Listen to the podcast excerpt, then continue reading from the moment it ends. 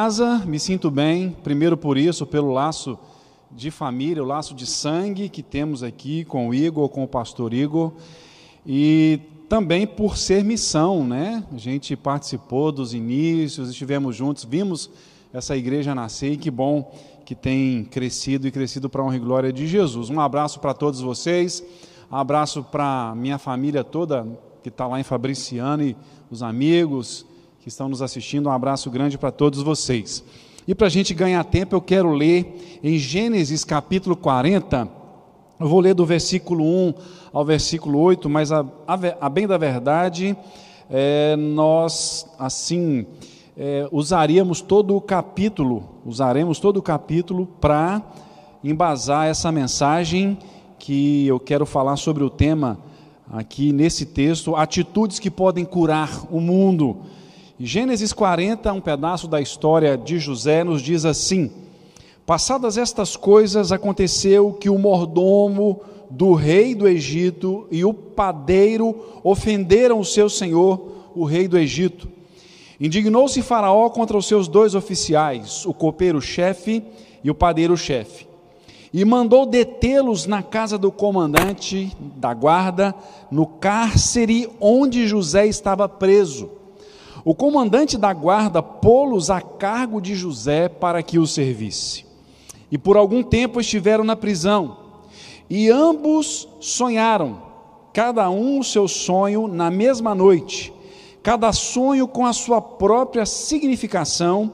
O copeiro e o padeiro do rei do Egito, que se achavam encarcerados, vindo José pela manhã, viu-os e eis que estavam turbados. Então perguntou aos oficiais de Faraó, que com ele estavam no cárcere da casa do seu senhor: Por que tendes hoje triste o semblante? Eles responderam: Tivemos um sonho, e não há quem o possa interpretar. Disse-lhe José: Porventura não pertencem a Deus as interpretações?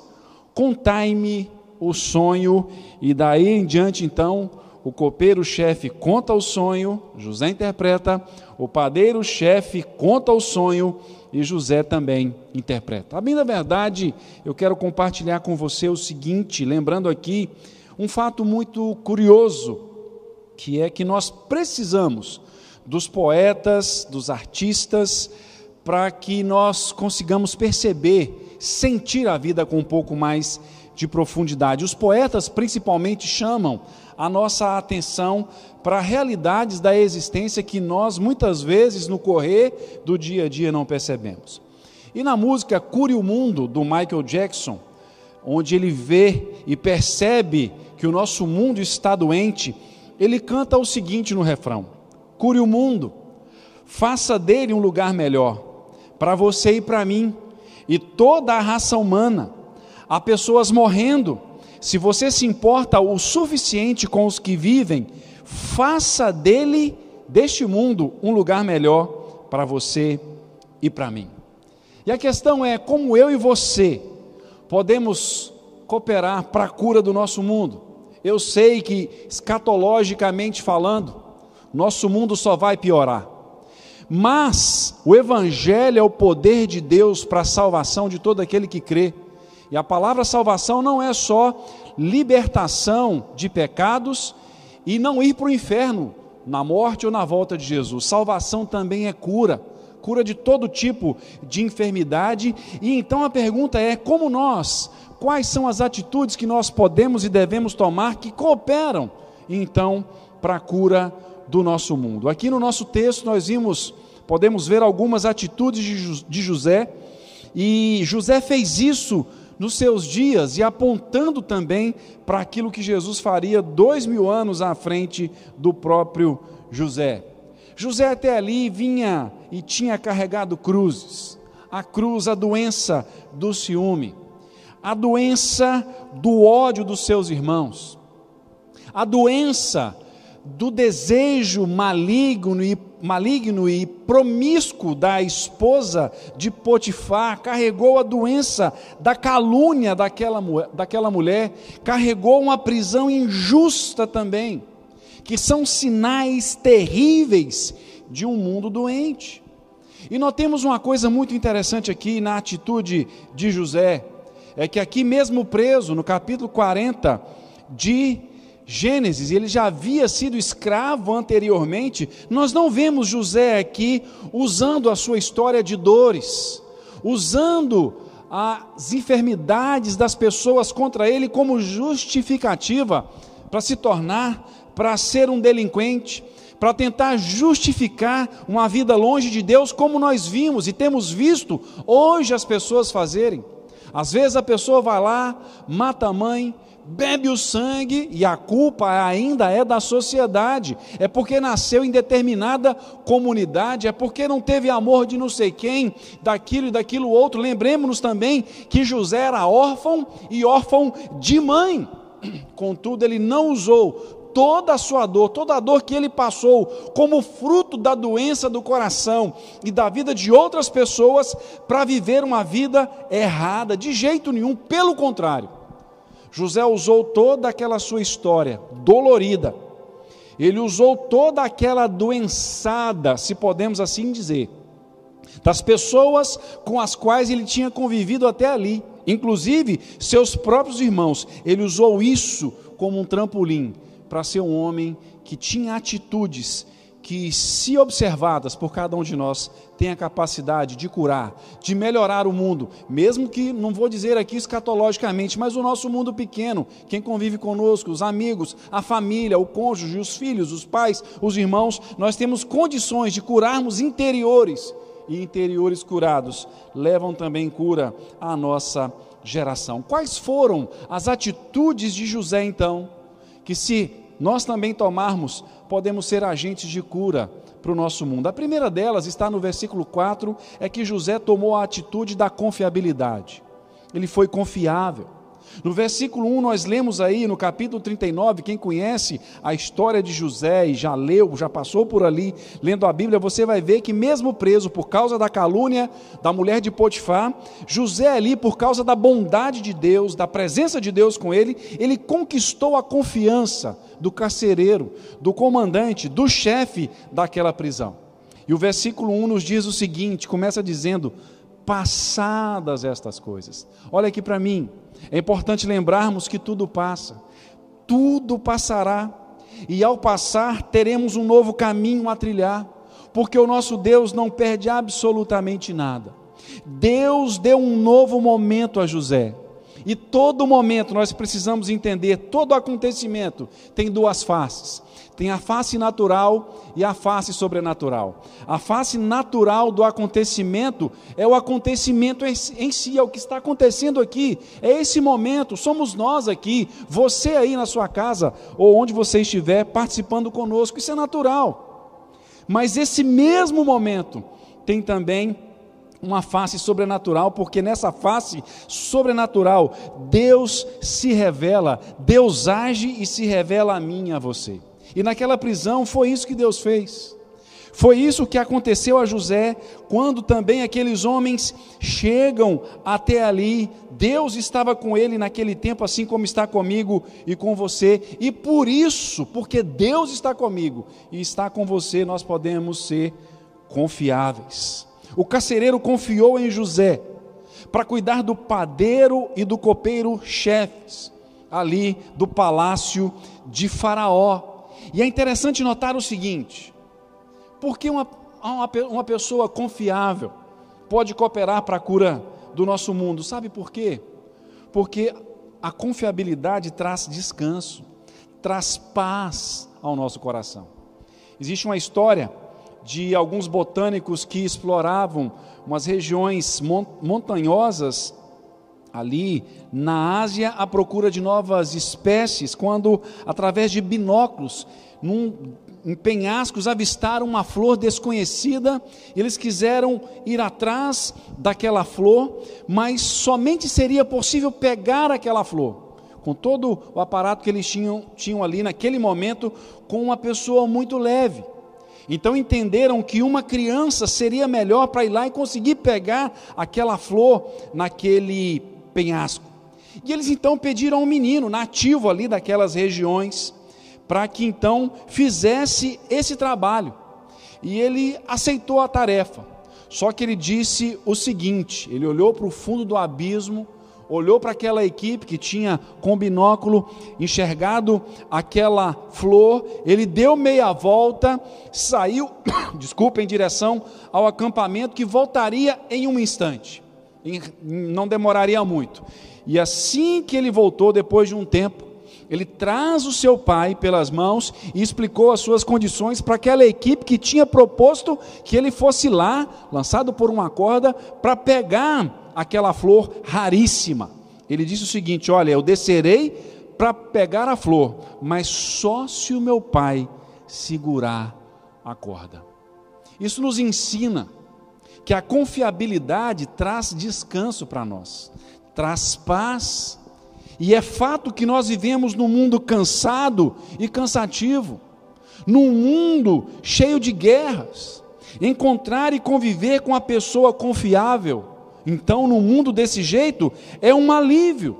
É como se livrar de um sapato muito apertado. Pessoas confiáveis trazem leveza à nossa alma. Hoje, uma das maiores dificuldades que temos, um dos maiores problemas que temos, é quando vamos dar passos importantes, financeiramente falando, na nossa vida, pensamos em trocar de carro, pensamos em adquirir um imóvel, pensamos em fazer um negócio, fechar um contrato, fazer, receber, fazer um negócio. Nós já nos preocupamos, pensando se a pessoa que está do outro lado, se o negócio é confiável. E isso tem gerado enfermidades doenças terríveis nos relacionamentos, nas famílias e na nossa alma. Se quisermos então fazermos parte para a cura deste mundo, precisamos ser pessoas que sejam confiáveis em nome de Jesus. Segunda atitude de José, que contribuiu para a cura deste mundo, a primeira é que José foi confiável, a segunda está no versículo 7, é que José se interessava pelas pessoas. José desenvolveu amizades naquela cadeia, naquela prisão, e desenvolveu também amizade com o copeiro e com o padeiro. A ponto de, no versículo 7, perceber um, em um dia, pela manhã, que eles não estavam bem. Notou que o semblante deles estava descaído. Isso nós conseguimos fazer quando alguém não está bem perto de nós. Quando a esposa está com TPM, quando o marido chegou em casa estressado, quando os filhos fizeram alguma coisa errada, nós conseguimos perceber isso. A questão é, a questão é, é que José percebeu, mas não ficou só na percepção, ele se interessou, a ponto de perguntar o que estava acontecendo. E não foi também, me permita dizer a vocês, uma curiosidade mórbida, porque tem gente que quer saber o que está se passando conosco, para que aquilo seja alimento, para que aquilo seja graveto e madeira, para que ela saia por aí fazendo as suas calúnias e as suas maldades, ou até mesmo sentindo prazer em ouvir a nossa história de desgraça. Não foi isso, não foi essa a atitude de José. E num mundo cheio de máquinas, em que somos personalizados, ou melhor, em que somos tratados pelo que nós temos e, pelo que nós fazemos, quando alguém demonstra interesse por nós, isso é precioso, isso cura, isso abençoa, isso transforma. E viver é passar por transformações. O arroz que nós comemos, a comida que nós comemos vira outra coisa. O ar que respiramos vira outra coisa. A vida é viver, é mudar.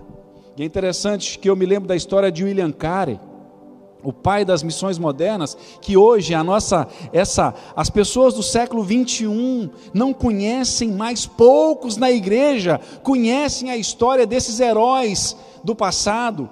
Lá no século 18 eles um, um, sapateiro que vivia no interior da Inglaterra, mas era apaixonado pela evangelização mundial, sofreu ataques e oposições duras e repreensão numa assembleia pública da sua denominação, quando ele se levantou e disse que aquela igreja, que aquela denominação tinha a responsabilidade de pregar o evangelho aos pagãos mundo afora. Ele foi duramente repreendido pelo moderador daquela reunião, mas ele não se contentou com aquilo e se interessou o suficiente com os pagãos que estavam se perdendo mundo afora, a ponto de sair da Inglaterra. No ano de mil, ou melhor, chegar na Índia em 1793 e lá morrer sem nunca jamais ter voltado para a Inglaterra em 1833, 40 anos como missionário traduziu a Bíblia para várias línguas e dialetos da Índia, de maneira que hoje quase praticamente mais de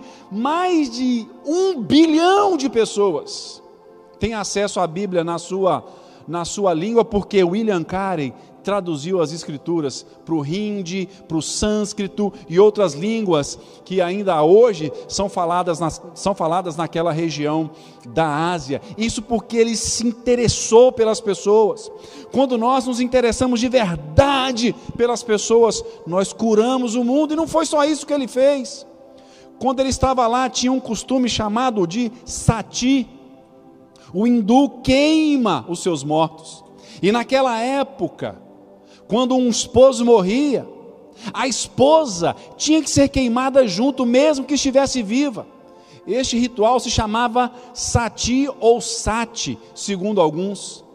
E ele lutou a, até o fim, até ver a ser aprovada uma lei que proibia aquele costume nefasto que era da religião daquele lugar. O homem que se interessou por viúvas, por pessoas anônimas, pessoas decrépitas.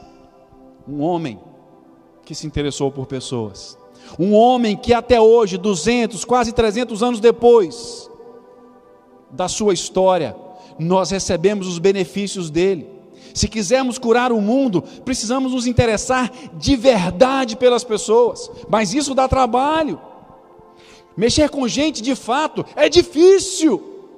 Alguns preferem mexer com animais. Muitos já abdicaram de relacionamentos e preferem ter cachorro em casa, gato em casa, algum bicho. Gosto de tudo isso, gosto de animal.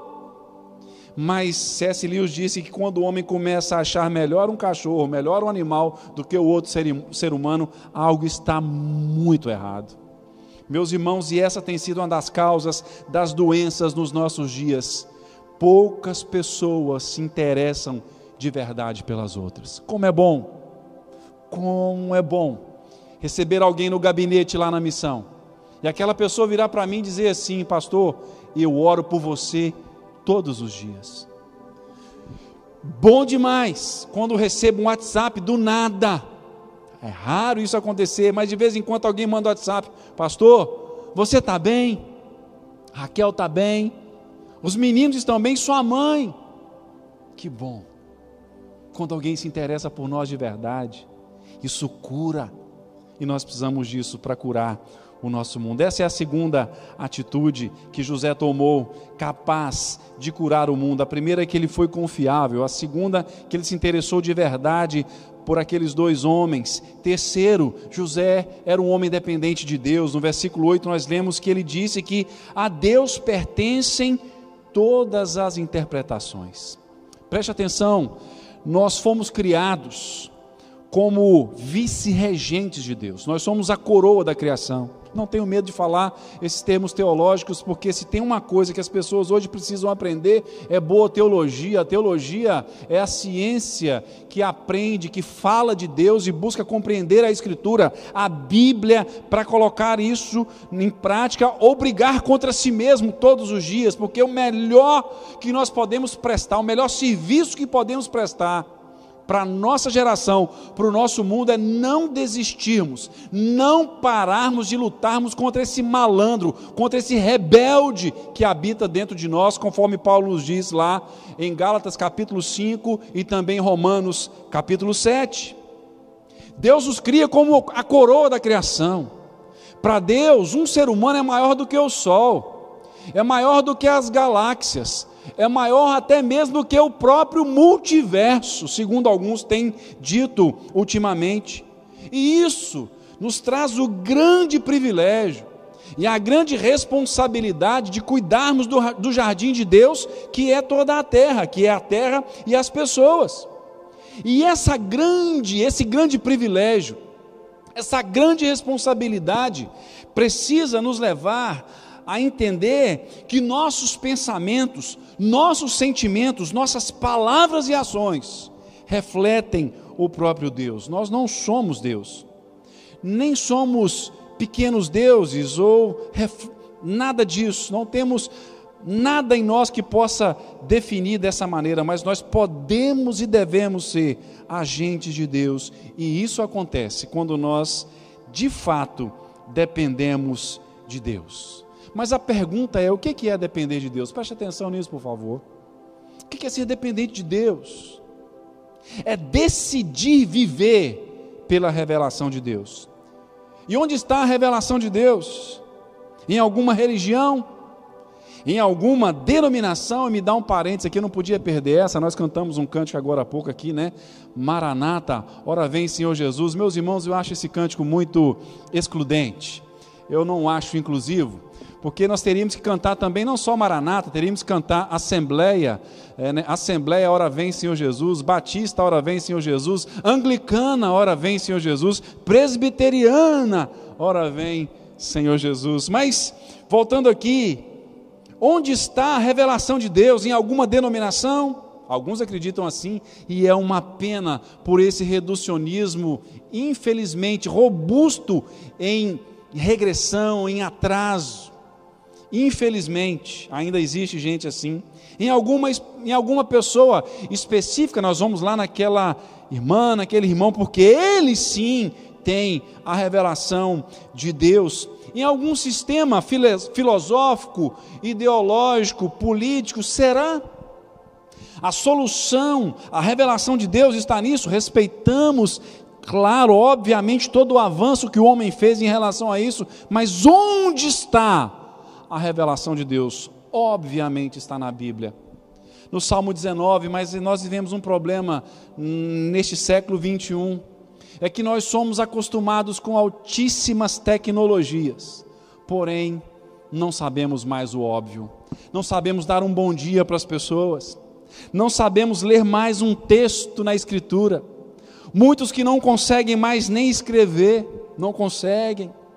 Nós vivemos um tempo de de, de distanciamento, de paradoxos, de, de contrariedades terríveis. Vivemos e lidamos com altíssimas tecnologias, dominamos muitas informações, mas não sabemos o óbvio. Não conseguimos viver a base. A revelação de Deus está na Bíblia, nos 66 livros canônicos. E o pior é entender que, mesmo nos arraiais cristãos e evangélicos, ainda tem pessoas brigando a respeito da extensão do cânon.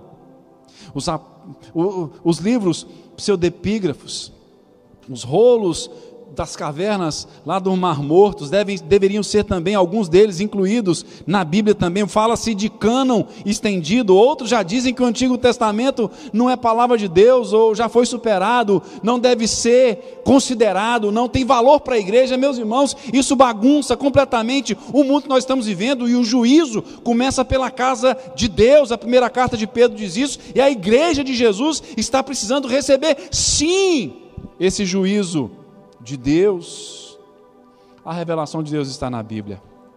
Nós vivemos falando de avivamento. Falou-se muito em avivamento há algum tempo, estamos arrefecidos ultimamente, mas sabe, meus irmãos, o tipo de avivamento que precisamos é um avivamento de ler a Bíblia, de estudar a Bíblia.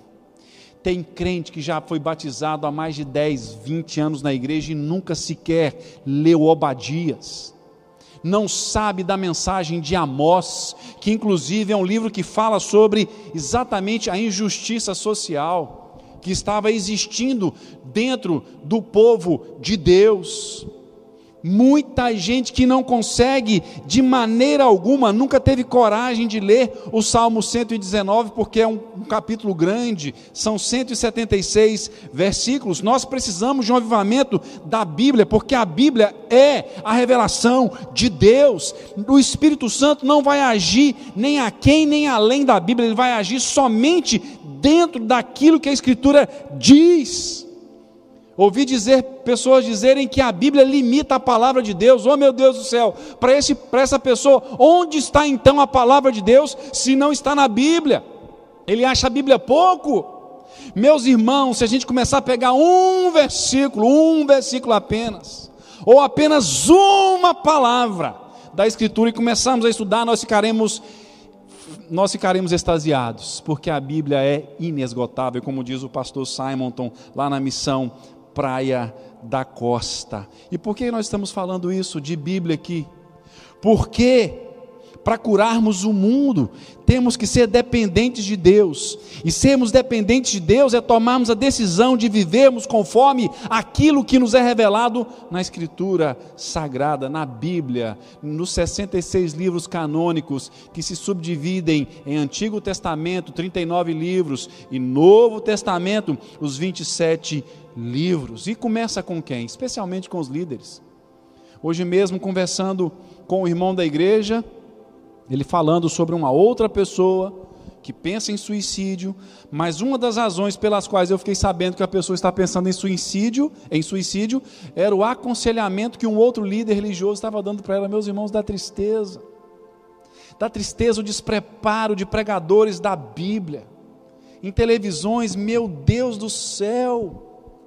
Jesus, nós temos tantas Bíblias, tantas traduções, umas boas, outras nem tanto. Nós temos paráfrases, umas bacanas, outras nem tanto. Temos acesso à Escritura e temos brincado com Deus. Não temos dependido da Escritura, não temos vivido, não temos feito como Esdras, que dispôs o coração para buscar a lei do Senhor, para viver a lei do Senhor e para ensinar com integridade a lei do Senhor. Mas há uma preguiça, uma correria tão grande dos próprios líderes cristãos em relação à Escritura, que cooperam, infelizmente, para que o mundo seja mais adoecido. Muitos deles estão preocupados com seus projetos megalomaníacos de domínio, de liderança. Um pastor pode ser um líder, mas um líder pode não ser um pastor. E substituímos a palavra líder, nem existe na Bíblia. A ah, meu líder não é meu pastor. Ou então alguns dizem, o pastor da igreja que eu frequento, não é o meu pastor. Meus irmãos, sermos dependentes de Deus, é sermos dependentes da Escritura, da palavra de Deus. Quarto lugar, quarto e quinto nós vamos terminar. Interprete sonhos, outra atitude que pode curar o mundo é interpretar sonhos. Do versículo 9 ao versículo 22, então, é isso que José faz os sonhos que perturbaram o padeiro-chefe e o copeiro-chefe. Você há de convir comigo que os sonhos são coisas maravilhosas, mas são perturbadores também. Tanto os sonhos noturnos como fenômenos psíquicos, e também os sonhos como objetivo de vida, para cada um de nós, trazem alguma perturbação. Pessoas que sonham são pessoas muitas vezes inquietas muitas vezes proativas, batalhadoras, mexem para lá e para cá, sempre estão em busca, sempre tentam encontrar meios para alcançar o que sonham, de modo que interpretar sonho não é meramente uma atividade esotérica e mística. Eu tive um sonho, revela aqui para mim. Eu sonhei que estava abrindo uma porta e na porta tinha uma senhora e do lado da senhora tinha um cachorro. Revela isso para mim. Interpretar sonhos é muito mais do que isso, isso digo que é até perigoso. Interpretar sonhos, no caso do todo da Escritura Sagrada, tem a ver muito mais com uma atividade de atenção, de cuidado e de relacionamento.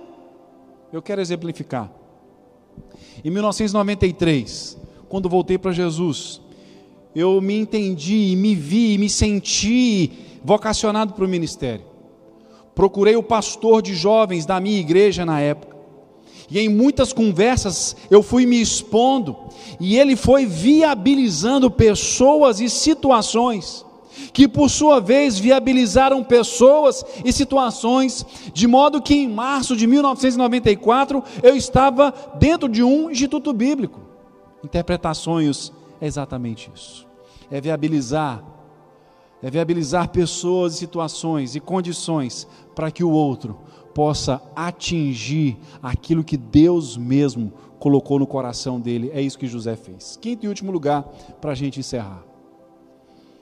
Para curarmos o mundo, precisamos ser confiáveis, nos interessar pelas pessoas, sermos dependentes de Deus, interpretarmos sonhos e, por último, sermos humanos, sermos gente. No versículo 14, nos versículos 14 e 15 que eu não li, eu quero ler agora, nós lemos o seguinte: Porém, José falou para o copeiro: Lembra-te de mim, quando tudo te correr bem, e rogo-te que sejas bondoso para comigo, e faças menção de mim a Faraó, e me faças sair desta casa, dessa cadeia, dessa prisão, porque de fato fui roubado da terra dos hebreus pelos seus irmãos, e aqui nada fiz para que me pusessem nessa masmorra. Olha aqui para mim, eu estou encerrando. Desculpa aí, nós temos mais, seja sincero, mas quantos minutos nós temos? Era, era, hã? Era para ter acabado, era até a nove, vocês, vocês têm ido até as nove? Ah não, então vai ser bem antes, não, fica tranquilo, estou acabando. Olha aqui para mim, por favor. Na infância, na escola bíblica dominical, eu tive esse prazer de ser criado na escola bíblica dominical. A propósito, a minha mãe é um modelo de firmeza cristã e também denominacional de uma igreja. Ela é, ela é membro, ela tem 85 anos. E há 85 anos ela é membro da mesma igreja. Nos levava para a escola bíblica dominical e as histórias de José sempre me impressionavam.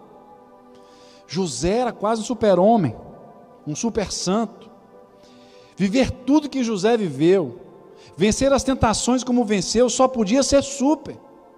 Mas ao mesmo tempo que causava admiração em mim, a história de José me criou também um sentimento terrível, ao me deparar comigo mesmo, com as minhas fraquezas, com as minhas ambiguidades, com as minhas dores, com os meus pecados, com os meus erros, com as minhas decisões horríveis com a ira que muitas vezes eu sentia no coração e, e dava largas a essa ira. José me esmagava. Mas ao atentar para estes versículos, já hoje, depois de anos, depois de um pouco de maturidade, aqui nesses dois versículos, eu vejo a sua humanidade. Eu vejo que ele estava ciente e sentia o que tinha vivido até ali. Ele mostrou, gente, que era gente, que era humano, que sentia dores na alma pelo que tinha vivido injustamente até ali e queria sair dali. Sabe? Desde a infância também eu fui fascinado por João Bunyan, autor do Peregrino, porque desde a minha infância na igreja eu ouvia os pregadores dizerem que esse homem, dentre os seus muitos escritos, eu só ouvia falar desse, hoje eu descobri que ele tem, inclusive Deus me deu a oportunidade de comprar por uma bagatela as obras completas de João Bunyan. Chegou há alguns dias na minha casa, três volumes, maçudos, mais de mil páginas cada um, letrinha pequenininha, página dividida no meio, igual a Bíblia. Se Deus quiser, vou ler tudo, com fé em Deus, em nome de Jesus. Vai ser um desafio, vou ter que me cair em reclusão algum tempo, vou ter que contar com a compreensão da minha esposa, dos filhos, né, que virão e enfim, mas eu quero me dedicar. Mas eu só ouvia falar que esse homem tinha escrito uma obra quando criança. E dizem que essa obra, o Peregrino, só não era mais vendido no mundo, e ainda hoje é, só perdia em vendagem para a Bíblia. Eu ficava impressionado com isso. Que homem é esse? Deve ser um super também. E na minha conversão, em 93, eu li uma pequena biografia, quando eu fazia algumas viagens no caminhão de um dos meus irmãos. Na estrada, eu li uma pequena biografia escrita por um pastor batista, o que me chamou mais atenção é que quando esse pastor batista escreveu essa pequena biografia do João Bunyan, que era batista, no século 17, era de uma cidadezinha que a gente passava por ela, a cidade de Jaguaquara. E isso me impressionou mais ainda, porque aquela biografia me fez descobrir coisas que eu não conhecia, que eu só conhecia até então, mais sobre o peregrino, e ele pontuava muitos sucessos do João Bunyan. E eu realmente admirava cada vez mais o João Bunyan, e achava que ele era um super santo. Até que há alguns anos, Deus abençoou, e eu consegui, me veio às mãos, a sua autobiografia, que ele também escreveu na prisão, como também tinha escrito o peregrino, que tem o lindo título de Graça Abundante ao Principal dos Pecadores. E nessa autobiografia, o João Bunyan conta das suas lutas, das suas dores, das perdas, fracassos, medos, tentações, pecados. Incrível ler quando ele disse duas coisas que me marcaram que todo pregador que presta deve ter passado. Ele dizia que às vezes ele estava preparando o sermão e ele ouviu o diabo sussurrar, mas você vai pregar isso aí, você não está vivendo isso. E ele dizia que era tentado ou a não pregar aquilo, desistir de pregar aquilo, desistir do ministério, ou então ajeitar aquilo que ele tinha entendido e ia pregar ali, de maneira que ele não fosse acusado por si mesmo. Ele disse: Não, é a palavra de Deus. Ele repreendia Satanás e pregava. E diz também que quantas vezes ele estava pregando e vinham à sua mente, quase saíam nas suas bocas, na sua boca, palavrões, palavras de baixo calão. Gente, isso foi libertador para mim, porque ele é, era gente humano. E nós vivemos um tempo assim, em que precisamos de gente de carne e osso do nosso lado, viver com gente que se assume que não se acham super santos. É duro no dia a dia conversar, um português errado é terrível, mas é duro demais no dia a dia conversar com uma pessoa que não erra no português, ou com aqueles que se acham o super, super dos santos. É duro conviver com gente que se acha mais que humana, e não existe gente assim. Quando nós somos humanos, admitimos nossas fraquezas, nossas faltas, conversamos com as pessoas como irmãos. Desculpa, meus irmãos, não sei qual é o costume de vocês aqui, Igor, mas eu me recuso a orar com a mão na cabeça das pessoas, porque eu acho isso uma manifestação, uma declaração de superioridade terrível. Quando eu sei, a minha esposa sabe, minha mãe sabe, o Igor sabe, meus irmãos sabem, meu pastor sabe, todo mundo sabe que eu não sou perfeito que eu luto contra mim mesmo constantemente. Então, como eu oro, eu imponho as mãos, eu abraço, eu coloco a mão do lado. Nós somos irmãos, eu sou pastor, você é ovelha, mas a gente está junto na mesma caminhada. Para honra e glória de Jesus, humanidade. As pessoas precisam de gente humana, de gente que é gente.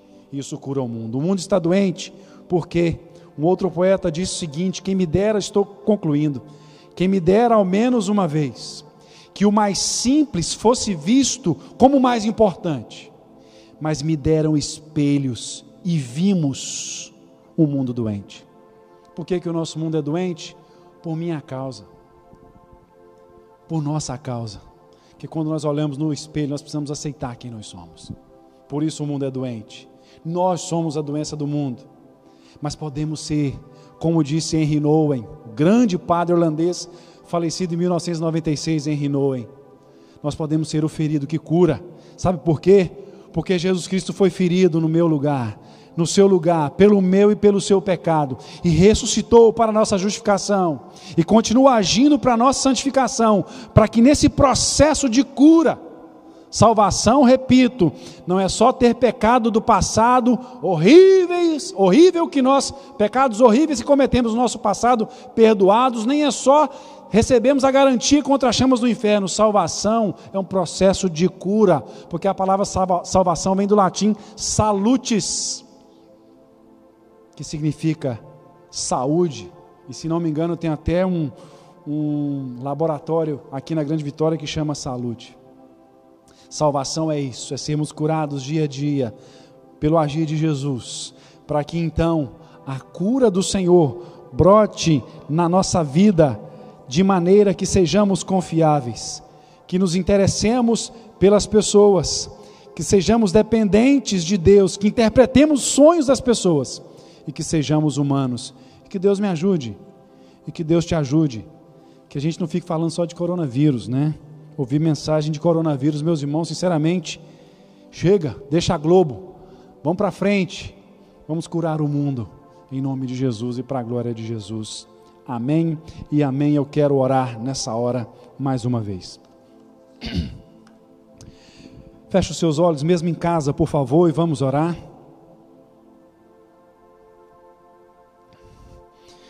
Pai amado, a tua palavra nos diz em Efésios capítulo 1 que, ó Deus, para governar o mundo, o Senhor deu Jesus Cristo para a igreja. Jesus exerce o governo de todo o universo a partir de nós, de mim, de todo aquele que te confessa como Salvador e como Senhor suas vidas, da sua vida e se reúne com outros que vivem a mesma experiência. Jesus, então, exerce o teu reinado sobre nós. Nos cure, para que sejamos agentes de cura na nossa geração, até o dia em que o Senhor vai nos, vai nos levar, voltará para nos levar para a glória celestial. Obrigado por esse tempo, obrigado pela missão Serra, pelo Igor, pelos demais pastores dessa igreja, por todos os membros dessa igreja e por todos que nessa noite participam conosco deste culto. Muito obrigado, Jesus. Fortalece a tua igreja, em nome de Jesus e para a glória de Jesus. Amém. Amém. Amém.